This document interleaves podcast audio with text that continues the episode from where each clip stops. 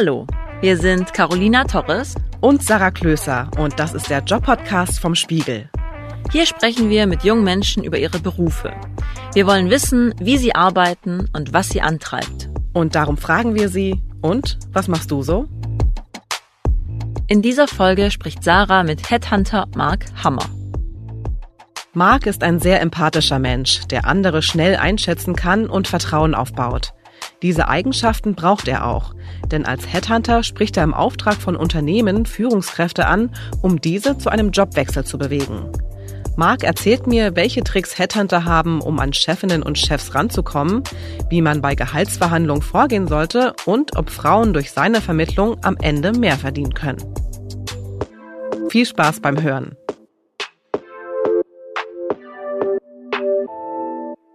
Hallo zusammen, ich bin heute wieder allein im Studio, aber mir ist mein heutiger Gast per Video zugeschaltet und zwar Marc Hammer. Er ist 28 Jahre alt und kommt aus Stuttgart. Hallo Marc. Hallo Sarah, schön dich zu treffen virtuell. Marc, du hast ja gerade eigentlich schon einen langen Arbeitstag hinter dir und wie ich unschwer erkennen kann, bist du auch immer noch im Büro. Mhm. Erzähl mal, was machst du so? Der gängige Jobtitel ist Headhunter oder Personalberater, aber da hängt, glaube ich, ganz, ganz viel mit dran. Ähm, das kann man gar nicht so auf einen Jobtitel irgendwie festmachen. Das ist Entwicklungshelfer, so ein bisschen Babysitter, Paarberater, Beziehungshelfer, Netzwerker, irgendwie alles in einem. Okay, aber Headhunter ist ja zumindest so der gängige Begriff, würde ich mal sagen. Ja. Und das bedeutet ja wortwörtlich übersetzt Kopfjäger. Also wie viel hat dein Job denn wirklich mit der Jagd auf Menschen zu tun? Zum Glück ganz wenig. Und deswegen, ich kriege immer so, so ein komisches Bauchgefühl, wenn ich Headhunter höre. Weil am Ende des Tages, man kennt ja diese Kopfgeldjäger, die dann irgendwie wanted 10.000 Euro, bringen wir den Kopf von jemandem. Und das hört sich für mich auch immer so ein bisschen an wie Ware von A nach B schieben. Aber eigentlich jagen wir nicht, sondern wir sprechen Menschen an und zeigen denen Optionen auf und versuchen die von einem Job in den anderen zu vermitteln. Also eigentlich ist es eher so ein Netzwerkerjob. Und du hast eben auch so vom Babysitting gesprochen. Also, mhm. also was meinst du da genau damit? Dass es eben nicht nur sozusagen diese Jagd ist? Also da gehört ja ganz viel dazu. Wir machen Headhunting oder Personalberatung ausschließlich auf Führungsebene. Das heißt, wir vermitteln Menschen, die einfach schon wahnsinnig viel Geld verdienen und selber auch Menschen führen. Und dann hat man ja immer so diesen klassischen, diese klassische Führungskraft im Kopf, die ähm, irgendwie ganz autoritär ist und super strikt und auf alles eine Antwort weiß. Aber wenn es dann um Jobwechsel geht, dann wird es auf einmal irgendwie ganz schnell persönlich. Dann sind da auf einmal Sorgen mit dabei, Ängste mit dabei, Jobwechsel, da gibt's dann eine, eine Probezeit, Kündigungen beispielsweise. Oder man muss umziehen, da muss man dann die Familie noch mitnehmen, muss man mit der Frau besprechen. Und da sind so ganz viele zwischenmenschliche Dinge mit drin. Und da muss man sehr, sehr feinfühlig sein, weil am Ende des Tages will man die Leute ja auch nicht ins Verderben schicken. Und auf der anderen Seite hat man Kunden, einen Auftraggeber, der vielleicht auch nicht immer versteht, warum dieser Mensch, den wir da jetzt vorstellen, für die Position passt. Und das ist manchmal schon so ein bisschen Babysitting. Da sitzt man dann in Bewerbungsgesprächen mit drin und merkt dann, die reden aneinander vorbei. Und da muss man auch noch so ein bisschen dazwischen gehen und vermitteln zwischen den beiden. Und das meinte ich so ein bisschen mit, ähm, eigentlich bin ich auch so ein äh, Paarberater oder Beziehungshelfer. Wenn ich das jetzt richtig verstanden habe, dann arbeitest du im Prinzip für ein Headhunting-Unternehmen, das mit anderen Unternehmen eben kooperiert, um Führungskräfte zu gewinnen. Was gehört dann da jetzt wirklich, also konkret kurz gefasst, damit man sich das einmal grob vorstellen kann, zu deinen Aufgaben? Also das fängt natürlich ganz vorne an mit ganz klassischem Vertrieb, weil am Ende des Tages haben Unternehmen Personalbedarf, aber auf wen gehe ich denn jetzt zu, um diesen Personalbedarf zu decken? Und da mache ich in meiner Person ganz klassischen Vertrieb. Das heißt, wirklich rausgehen, ähm, zu Kunden fahren, unser Unternehmen vorstellen, zeigen, was für einen Mehrwert wir liefern können. Und dann kommen die Unternehmen und sagen, pass auf, jetzt besetzen wir doch hier ähm, den neuen IT-Leiter oder den neuen Geschäftsführer. Und dann ist meine Rolle eigentlich die des Projektmanagers, so kann man es, glaube ich, zeigen. Ähm, das heißt, man, man redet ganz lang mit dem Kunden, hört raus, was für ein Typus Mensch suchst du, was hat er für Hard Skills, was hat er für Soft Skills, wer passt für euch, zu euch, wer passt aber auch nicht zu euch. Und dann haben wir intern ein Team aus Spezialisten, die wirklich Menschen ansprechen. Die wissen dann ganz genau, wenn du einen Geschäftsführer suchst, in, weiß ich nicht, im E-Commerce-Umfeld, in welchen anderen Unternehmen findet man dann auch diese Menschen? Und die gehen dann direkt in die Ansprache Und dann ist meine Rolle wiederum, Interviews zu führen, also ganz klassische Bewerbungsgespräche zu führen und rauszufinden, wer von diesen zehn Bewerbern ist denn jetzt der oder die Beste. Und am Ende des Tages präsentieren wir dann dem Kunden wiederum eine Auswahl von drei Bewerberinnen und Bewerbern und dann begleiten wir die Bewerbungsgespräche dort vor Ort und moderieren auch so ein bisschen. Dann machen wir noch Assessment Center, holen Referenzen ein und halten Händchen bis zum Ende, bis dann quasi ein Arbeitsvertrag unterschrieben wird. Du hast jetzt auch von E-Commerce und ITler mhm. geredet. Das heißt, hast du dich dann auch auf die Digitalbranche spezialisiert oder bist du dann auch in anderen Branchen unterwegs? Nee, ich habe mich tatsächlich auf digital spezialisiert. Das ist auch so das, wo ich herkomme. Also mein Background ist quasi aus der IT. Und ich bezeichne mich jetzt auch privat als jemand, der für, für Technologien und digital brennt. Und ich habe mich dann sukzessive immer weiter so von diesen Technologien, also dem Vertrieb von IT-Lösungen, wegentwickelt hin zum Faktor Mensch. Und wenn wir heute über digital sprechen, dann ist es eben nicht mehr nur Technik, sondern dann ist das auch Mindset. Also wie müssen die Leute drauf sein, wie müssen die Leute ticken, damit es auch funktionieren kann, so ein digitaler Wandel. Und das ist eigentlich die Vision oder Mission, die ich hier habe. Das heißt, ich betreue ausschließlich Kunden, die entweder eine IT-Abteilung haben, und dort besetzen wir dann den IT-Leiter oder jemanden, der die Digitalisierung treibt. Oder auf der anderen Seite Start-ups beispielsweise oder Unternehmen, die sich Digital First als Geschäftsmodell auf die Fahne geschrieben haben. Das ist das Umfeld, in dem ich tagtäglich unterwegs bin. Ja, es gibt ja nämlich nicht wirklich eine Ausbildung oder ein Studium, um Headhunter zu werden.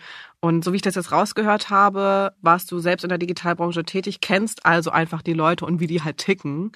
Aber wie ist dir dann letztendlich dann doch eben der Sprung gelungen, Headhunter zu werden. Mhm. Ich glaube, das ist, muss jeder so ein bisschen für sich selber rausfinden. Und die Branche ist auch tatsächlich so ein bisschen komisch, weil im Endeffekt jeder, der einen Laptop hat und ein Telefon hat, kann eigentlich Headhunter werden. Das macht's für uns seriöse Headhunter in Anführungsstriche auch so ein bisschen schwer, weil es auch eine Branche ist, in der man sehr schnell viel Geld verdienen kann, aber ohne am Ende eine Leistung zu zeigen ich habe mich dahin entwickelt, weil ich eben gemerkt habe, so dieser reine Technologieverkauf, das ist irgendwie nicht so meins.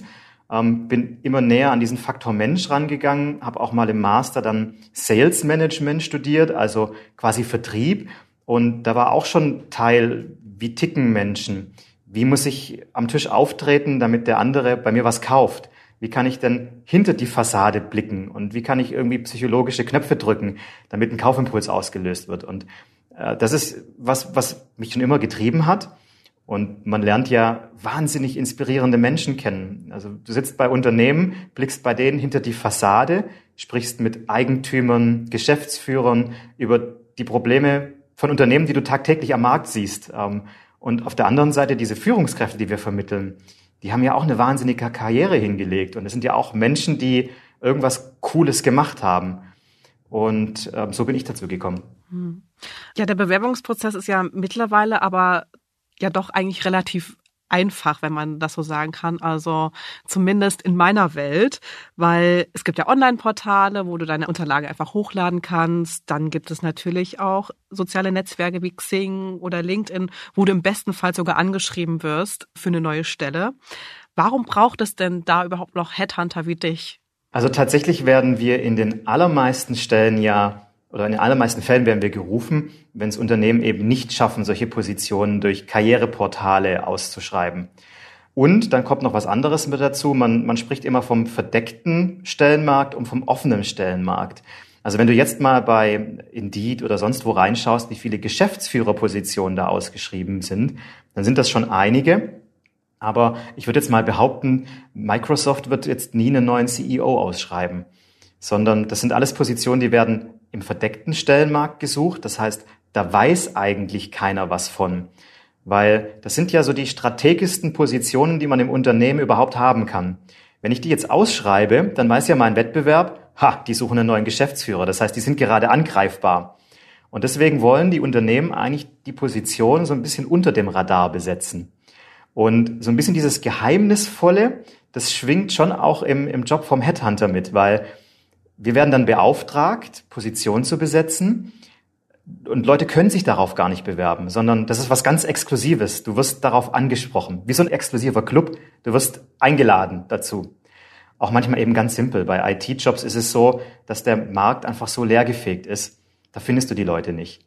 Und man sagt eigentlich auch, die Menschen, die du möchtest, das sind ja so die, die Top-Performer in einem Unternehmen, die sind auch gerade gar nicht auf Jobsuche. Das heißt, die würden deine Stellenanzeige auch nie sehen. Das heißt, die musst du aktiv ansprechen und davon überzeugen, dass es noch was Besseres gibt. So ein Jobwechsel ist ja generell auch eine heikle Sache. Ob jetzt ein Headhunter da involviert ist oder nicht, ne? wenn ich jetzt eine feste Stelle habe und mich irgendwo anders bewerben will, das halte ich halt lieber dann von meinem aktuellen Arbeitgeber geheim. Mhm. Deswegen, wie sprichst du die an, also die Kandidatinnen und Kandidaten, die du gern haben möchtest? Weil ganz oft ist es ja so bei Führungskräften, dass sie ein Vorzimmer haben, das ist dann der Sekretär oder die Sekretärin, wo man erstmal vorbeikommen muss. Mhm. Hast du da Strategien oder Tricks? Tja, das ist natürlich jetzt das große, große Geheimnis, das wir nicht ausplaudern, weil das macht uns ja gerade so erfolgreich. Nee, ich kann natürlich ein bisschen was erzählen. Also die, die große Herausforderung ist ja tatsächlich direkt mit den Personen zu sprechen. Und ähm, was so der Klassiker am Markt ist, ist halt, ich schreibe meine Xing-Nachricht ähm, und ich schreibe meine LinkedIn-Nachricht. Das macht aber jeder und deswegen ähm, bekommen die Kandidatinnen und Kandidaten halt auch irgendwie zehn LinkedIn-Nachrichten am Tag, die halt nicht auffallen. Jetzt sind wir aber also ich finde es auch wieder Ethik und Moral. Jetzt sind wir auch nicht die, die ähm, da bei der Vorstandsdame anrufen und irgendwie den vorgaukeln, dass wir gerade mitten im Projekt stecken mit ihrer Chefin oder ihrem Chef äh, und deswegen muss ich den dringend sprechen. Also das macht man auch manchmal mit sogenannten Cover Stories arbeiten. Ich sage immer, wir lügen nicht, aber wir sagen vielleicht auch nicht immer so ganz die Wahrheit. Ähm, und wir haben auch tatsächlich Tools und Methoden, an Telefonnummern direkt ranzukommen. Und das ist eigentlich echt cool. Das ist dann die Expertise, die unsere Kolleginnen und Kollegen im Research, so nennen wir das, die, die nachher in die Ansprache gehen. Also ich bin am Ende nicht derjenige, der dann sagt, ähm, die Sarah müssen wir jetzt irgendwie hier anrufen, ähm, wie kommen wir an die Nummer ran, sondern da habe ich zum Glück ein super Team, das arbeitet dazu und dann kriege ich halt so einen kleinen Zettel mit einer Telefonnummer auf den Tisch und dann musst du anrufen. Und also das kommt mir so ein bisschen auch bekannt vor, ehrlich gesagt, von Investigativjournalistinnen und Journalisten, Aha. weil klar, dann probierst du natürlich alle möglichen E-Mail, äh, also ne, so Vorname Punkt, mhm. dann Nachname at Unternehmen oder du probierst so sämtliche Vorwahlen. Da kommt, da irgendwann hat man ja dann tatsächlich Glück, ne? Also funktioniert es dann auch so. Ja, also kann man schon sagen. Also wenn du genau weißt, weiß nicht, dann rufst halt irgendeine Telefonnummer im, im, im Unternehmen an, äh, ersetzt halt die Durchwahl 0 mit der 23 und ach Mist, bin ich jetzt hier falsch rausgekommen. Eigentlich wollte ich mit der Sarah sprechen. Mhm. und, mhm. und dann klappt's halt mal. Aber ich glaube, die, die Kernexpertise ist eigentlich die, ähm, das halt auf Führungsebene auch hochwertig zu machen. Also Oftmals gucken wir, dass wir über Netzwerke rankommen. Irgendjemand kennt irgendjemand, der irgendjemanden kennt. Und ich habe bei uns im Team mal so dieses Credo aufgesetzt. Wir kommen an jeden ran. Also ich würde mit dir eine Wette eingehen, Sarah, wenn wir das jetzt machen würden. Sag mir irgendeinen Namen. Bis Freitag, heute ist Dienstag, bis Freitag habe ich die Nummer und habe vielleicht auch mit der Person gesprochen. Also es gibt niemanden, den ich nicht erreichen könnte. Sowohl in der Akquise, im Vertrieb, als auch, wenn wir dann Positionen besetzen. Ja, interessant. Also im Telefonbuch stehe ich schon mal nicht, das kann ich ja sagen.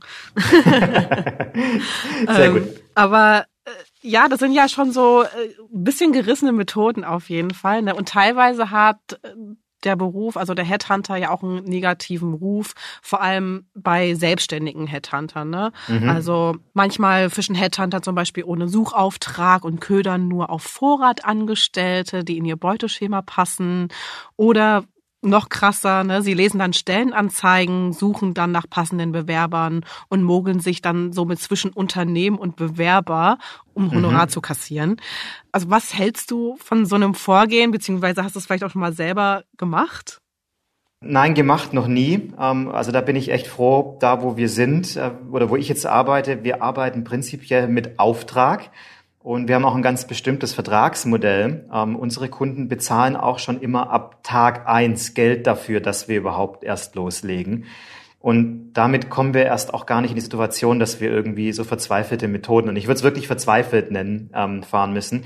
Aber das ist was, mit dem wir tagtäglich kämpfen müssen am Markt. Also wenn du Headhunter werden möchtest und, und Akquise machst, dann bist du häufig der Zehnte am Tag, der auch mal anruft wir im Führungskräfteumfeld und wir positionieren uns wirklich sehr exklusiv, wir können damit gut leben, dass uns auch Leute weiterempfehlen. Wir müssen gar nicht so viel Akquise machen. Aber wir kämpfen tagtäglich damit, dass äh, Leute schon schlechte Erfahrungen mit Headhuntern gemacht haben, sich das große Geld abgreifen, weil sie sagen, zahl mal was, ich gehe mal auf die Suche und dann niemanden finden. Was ich aber viel schlimmer finde, ist eigentlich die Kandidatenseite. Ähm, wie oft ich da beschrieben bekomme, ich bekomme kein Feedback vom Headhunter, ich weiß gar nicht, wo ich stehe, hat sich nie wieder gemeldet und solche Sachen. Das, das geht einfach nicht. Aber wie findest du das dann letztendlich raus, ob der Mensch auf die Stelle passt oder nicht? Mhm. Also ganz klassisch natürlich durch ein Bewerbungsverfahren. Wir sprechen die Leute an und dann teasern wir auch erstmal an, was haben wir da für einen Job für dich? Und das sind dann so kurze Telefonate, nur 15 Minuten. Hör dir mal an, Sarah, ich habe hier einen Job für dich. Ähm, und dann werfe ich dir so ein paar Häppchen rüber und dann schauen wir mal, ob du das interessant findest. Und dann kriege ich ja schon relativ schnell ein Feedback. Und dann machen wir einen Folgetermin aus und dann sprechen wir wirklich mal ganz ausführlich eine Stunde lang. Und da gebe ich dir Informationen und da bekomme ich Informationen von dir. Und dann merkt man ja relativ schnell, bringst du das mit, was ich jetzt hier suche. Und das ist, wie vorhin auch schon sagte, ja nicht nur Hard Skills, also die Sarah kann Podcasts aufnehmen, sondern das ist auch Soft Skill. Die Sarah ist ein Mensch, der Leute inspirieren kann, der Teams hinter sich bringen kann. Und das finden wir auch raus. Das heißt, du musst dir ja sehr schnell eigentlich ein Urteil bilden. Das heißt, es braucht ja auch sehr viel Menschenkenntnis, weil du ja schnell einschätzen musst. Was glaubst du, woher du diese Menschenkenntnis hast? Interessante Frage und ich weiß gar nicht, ob ich dir da so eine einfache Antwort geben kann. Also da muss ich tatsächlich auch bei mir so ein bisschen in die Kindheit schauen.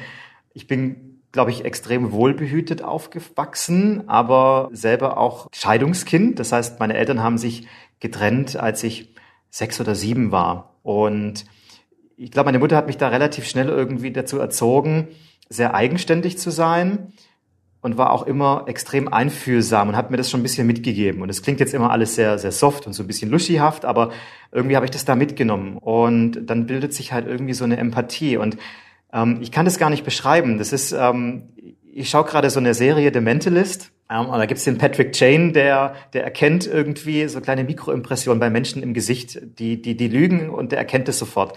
Und das habe ich irgendwie in die Wiege gelegt bekommen. Ich will jetzt nicht sagen, dass ich wie Patrick Jane bin, aber ich merke allein schon durch die Stimme, ich hatte mal ein Erlebnis mit einem Kandidaten, dem habe ich ein Feedback übergeben. Das war eigentlich ein positives Feedback, aber irgendwas hat ihn gestört. Und dann habe ich gesagt, sag mal, ich merke, da ist was.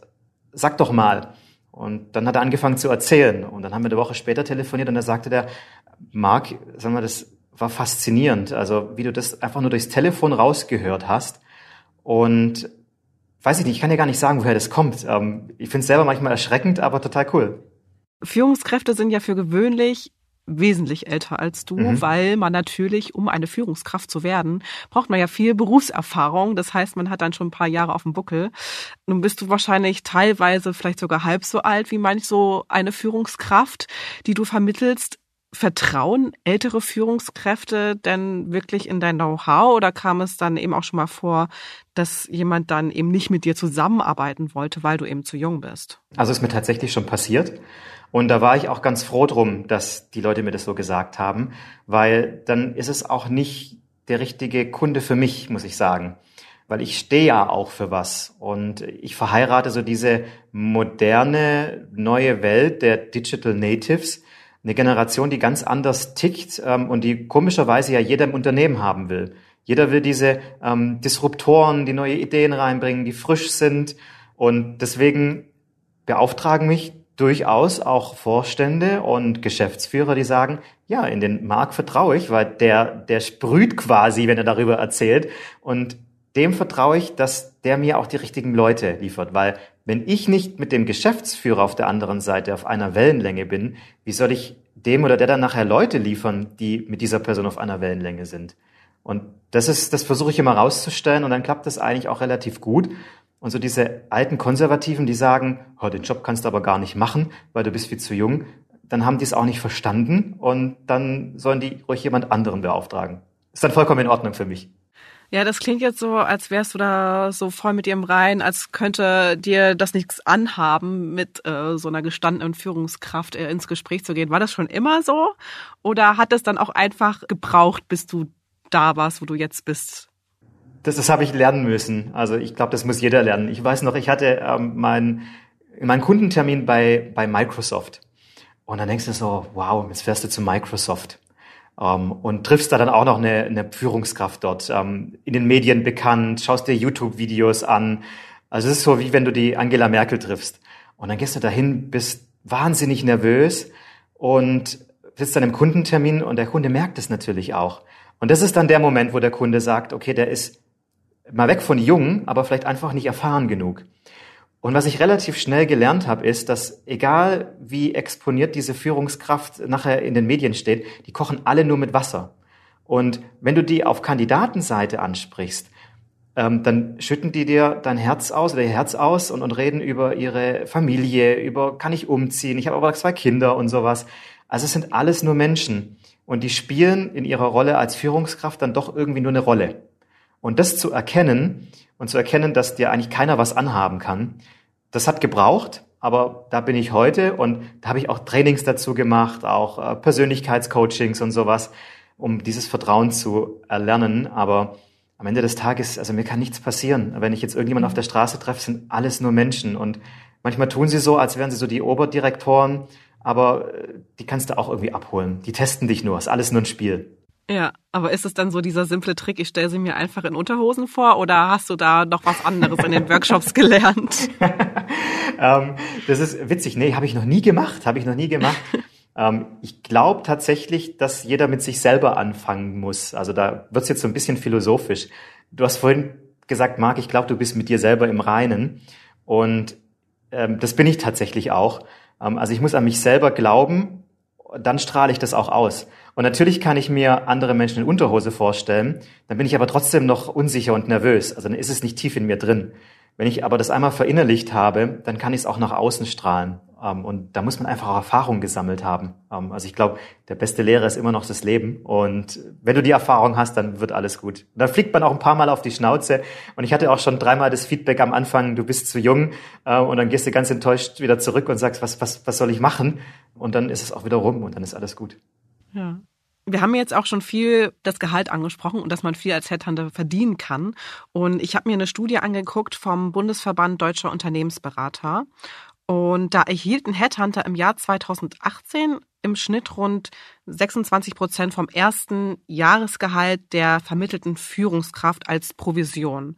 Und mhm. das durchschnittliche Jahresgehalt im Jahr 2018 lag eben bei den vermittelten Positionen bei 160.000 Euro im Jahr, also mhm. ganz ordentlich auf jeden Fall.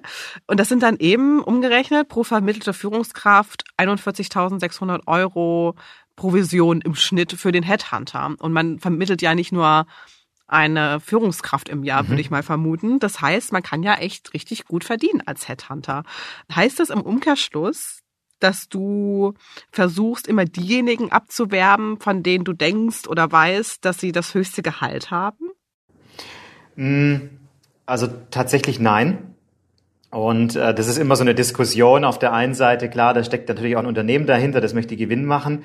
Ähm, auf der anderen Seite ist mir das eigentlich gar nicht so wichtig, dass wir dann die Führungskraft mit dem größten Gehalt vermitteln, weil mir geht's ja nicht ums Gehalt.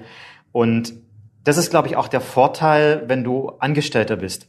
Wäre ich jetzt ähm, ein anderer Mensch und wäre ich selbstständig und würde mir das alles in die eigene Tasche wirtschaften, dann ähm, würde ich, ich hoffe es nie, dass ich so werde, aber dann würde ich vielleicht so denken müssen. Und uns ist wichtig, dass am Ende des Tages wäre meistens eine Gehaltsrange. Ähm, Unternehmen sucht jemanden, Geschäftsführer zwischen 170.000 und 200.000 Euro. Und dann finden wir in dieser Range letztendlich Führungskräfte.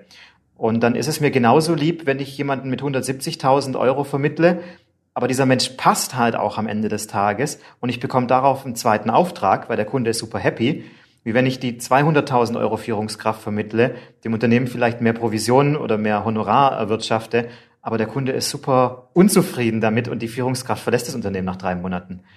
So, so ticke ich da und mir ist immer wichtig, irgendwie äh, die Position schnell zu besetzen mit den richtigen Leuten. Und natürlich bekomme ich dann auch eine Provision auf das Honorar am Ende des Tages. Aber ich, wir freuen uns immer wie Schmitz Katze, wenn jemand den Arbeitsvertrag unterschreibt, dann auch sagen, cool, wieder jemanden happy gemacht. Und dann sogar zwei Leute happy gemacht, nämlich Kandidatin, Kandidat und Kundin, Kunde. Mhm. Aber wie setzt sich dann letztendlich jetzt dein Gehalt zusammen? Also wie viel verdienst du ungefähr? Also tatsächlich ist es ähm, ein, ein Anteil aus einem Fixgehalt und einem variablen Anteil. Im Grunde klassisch wie im Vertrieb. Die Spanne im Headhunting ist, glaube ich, relativ groß. Ähm, also ich habe auch mal tatsächlich gegoogelt. Ich bin ja nicht als Berufseinsteiger reingekommen. Aber wenn du so einer klassischen Personalvermittlung anfängst, ähm, also einfach nur Lebensläufe von links nach rechts schachern, dann habe ich gelesen, irgendwie steigst du mit 35.000 Euro ein. Wenn du jetzt aber mal das Beispiel nimmst, was du gerade beschrieben hast, da streicht jemand ein Honorar von 40.000 Euro ein und vermittelt dann zehn Positionen im Jahr, dann verdienst du 400.000 Euro im Jahr. Hast natürlich noch Kosten dahinter und bist selbstständig, aber ist immer noch ein gutes Gehalt. Als Angestellter bist du leider nicht ganz so gut mit dabei. Also man kann gut damit leben. Und wir sind ja auch als Vertriebler dann mit, mit Firmenwagen ausgestattet und Handy und Laptop und sowas. Aber so in dieser Range bewegt man sich zwischen Angestellten und ähm, letztendlich dem, dem freiberuflichen Headhunter. Und da kannst du schon ganz gut Geld mitmachen. Laut dieser BDU-Studie, die ich ja vorhin auch schon genannt hatte, wurden 2018 durch Headhunter ein bisschen mehr als ein Viertel, und zwar 27,5 Prozent der offenen Stellen an Frauen vermittelt. Mhm. Und die Zahl ist nur minimal zum Vorjahr gestiegen.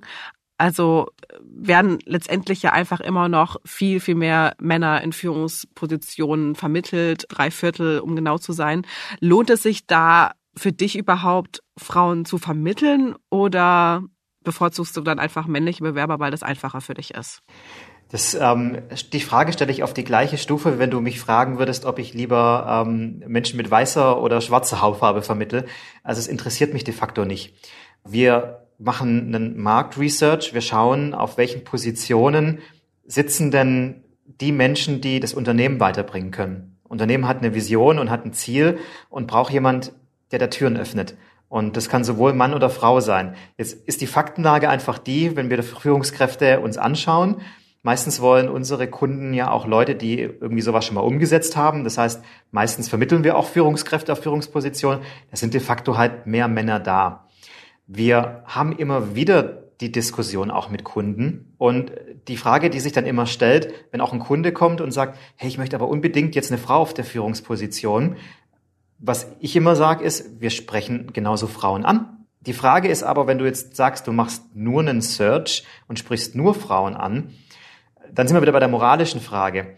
Weil am Ende des Tages die Führungskraft, die ich dann anspreche, die Frau, die möchte ja nicht die Quotenfrau im Unternehmen sein, sondern die möchte in diese Führungsposition kommen, weil sie einen Mehrwert liefern kann, weil sie das Unternehmen weiterbringen kann und die Position jetzt nicht bekommen, nur weil sie eine Frau ist.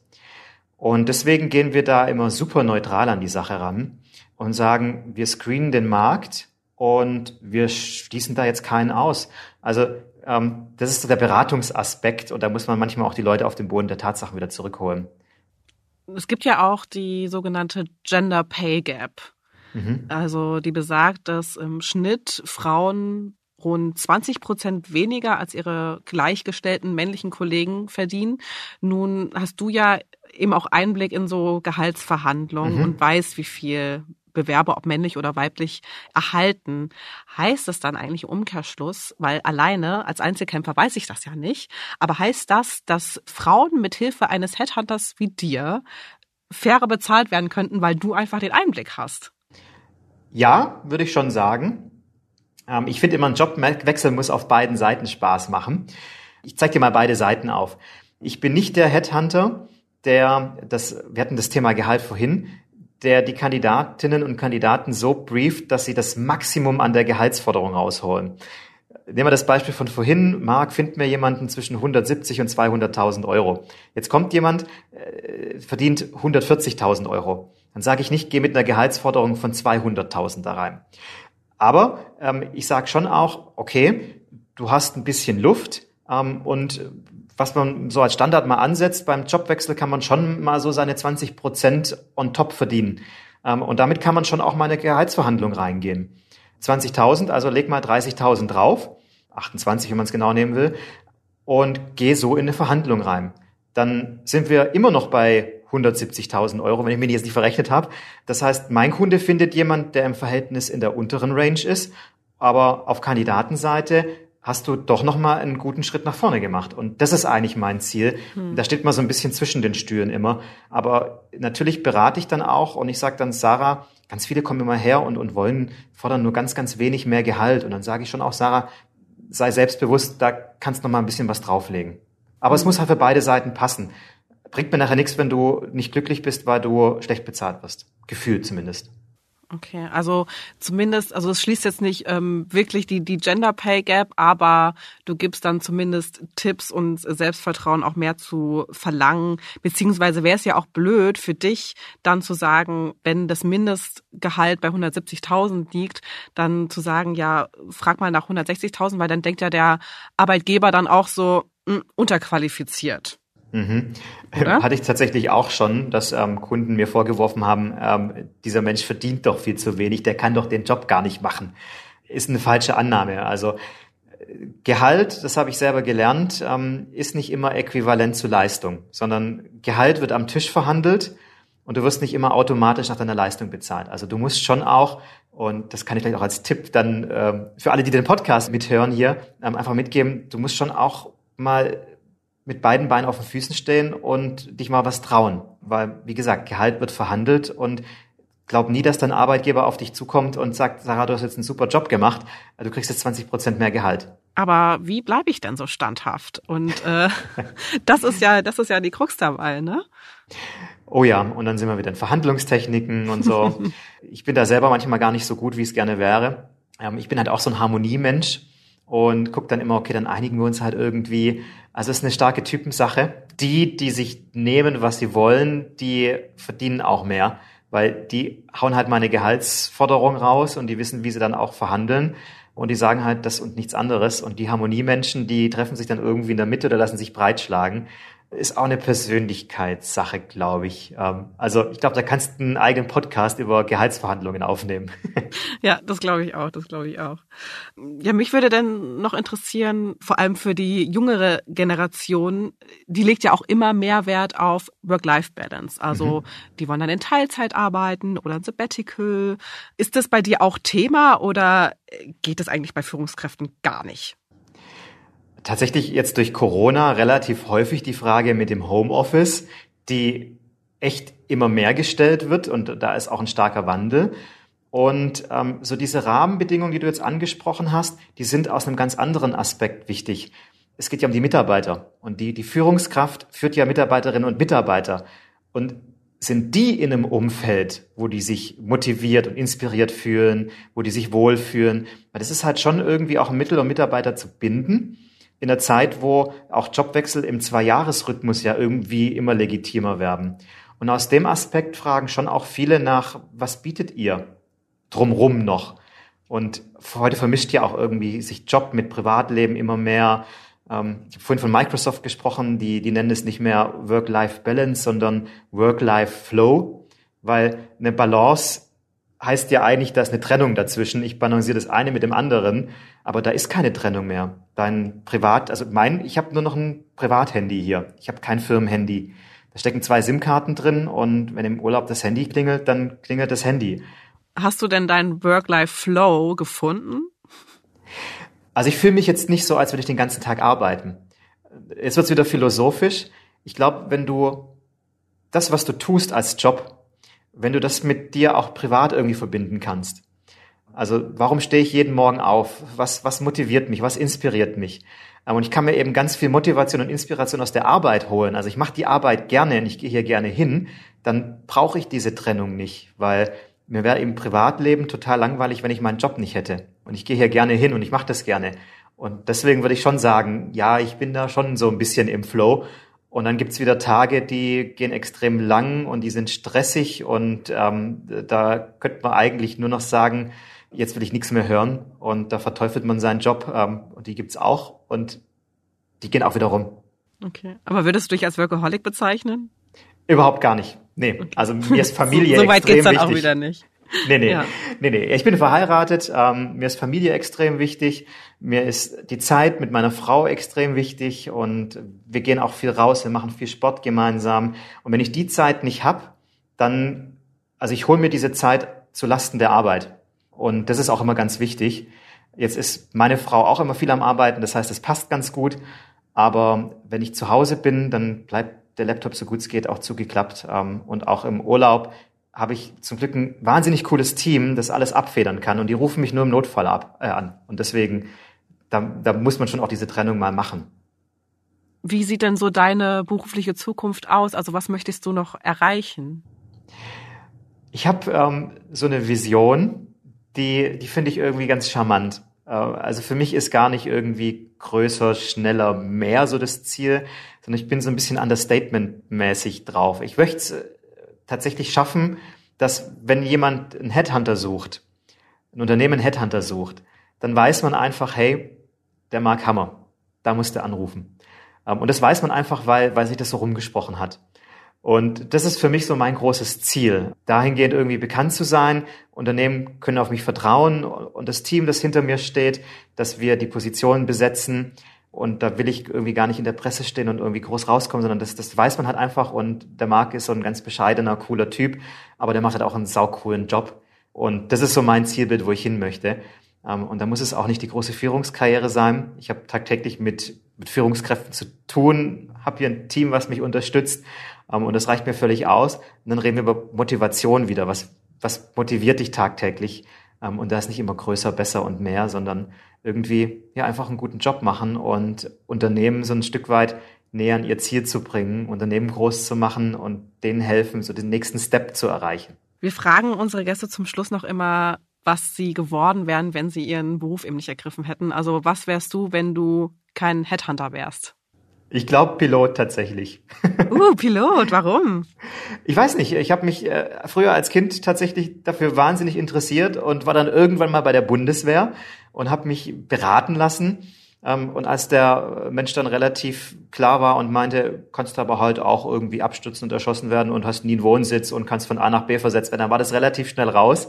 Und ich bin aber tatsächlich heute noch, setze ich mich ähm, in Flugsimulatoren, also diese echten, wo ein echtes Cockpit drin ist. Und ich wäre, glaube ich, auch der, wenn irgendwann mal Co-Pilot und Pilot beide irgendwie weiß ich, eine Lebensmittelvergiftung hätten und irgendjemand sagt, wer könnte dieses Flugzeug landen? Ich würde es wahrscheinlich schaffen. und ähm, also tatsächlich, das wäre so mein zweiter Karriereweg gewesen. Ähm, irgendwie so ganz anders als das, was ich heute mache. Aber irgendwie reizt es mich. Äh, ja, Marc, vielen Dank für das Gespräch. Ich wünsche dir alles, alles Gute für deine Zukunft. Hat mir riesigen Spaß gemacht. Danke dir, Sarah. Mach's gut.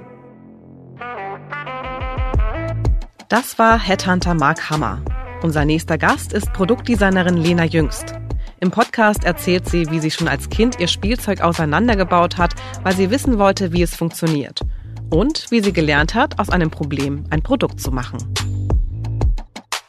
Das war Und was machst du so? Der Job-Podcast vom Spiegel. Wenn dir der Podcast gefallen hat, dann hinterlass uns bei iTunes eine Bewertung.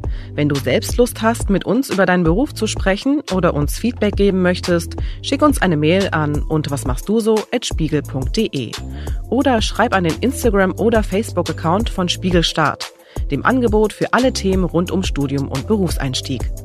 Bei dieser Folge haben uns Jasmin Yüksel und Philipp Fackler unterstützt.